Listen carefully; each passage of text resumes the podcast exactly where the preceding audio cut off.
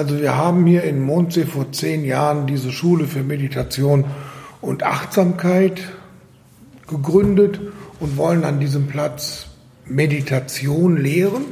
Einmal, weil wir da sehr gut ausgebildet sind und zum anderen, weil wir eben auch feststellen, dass in der heutigen Zeit die Meditation ganz sicher ein sehr wertvolles Werkzeug ist, was wir unter die Leute bringen wollen, wenn man das so sagen möchte. Das kommt so ein bisschen aus der Idee, dass wir feststellen, dass sich immer breitere Schichten der Bevölkerung nach Meditation sehnen, weil sie suchen eigentlich Ruhe und Gelassenheit und haben dann entweder gehört oder gelesen, dass Meditation ein Weg dazu sei, diese Ruhe und Gelassenheit für sich selbst zu entdecken. Und da sind halt momentan sehr viele verschiedene Dinge unterwegs, Bücher, die manchmal in die Irre führen können. Und deshalb war es eigentlich uns ein Anliegen, ein Institut zu gründen, wo wir dann sozusagen fundiert mit den Menschen arbeiten. Und in den zehn Jahren, wo wir das jetzt tun, hat sich eigentlich gezeigt, dass das eine sehr gute Entscheidung war, weil tatsächlich stellen wir fest, dass sehr viele Menschen kommen,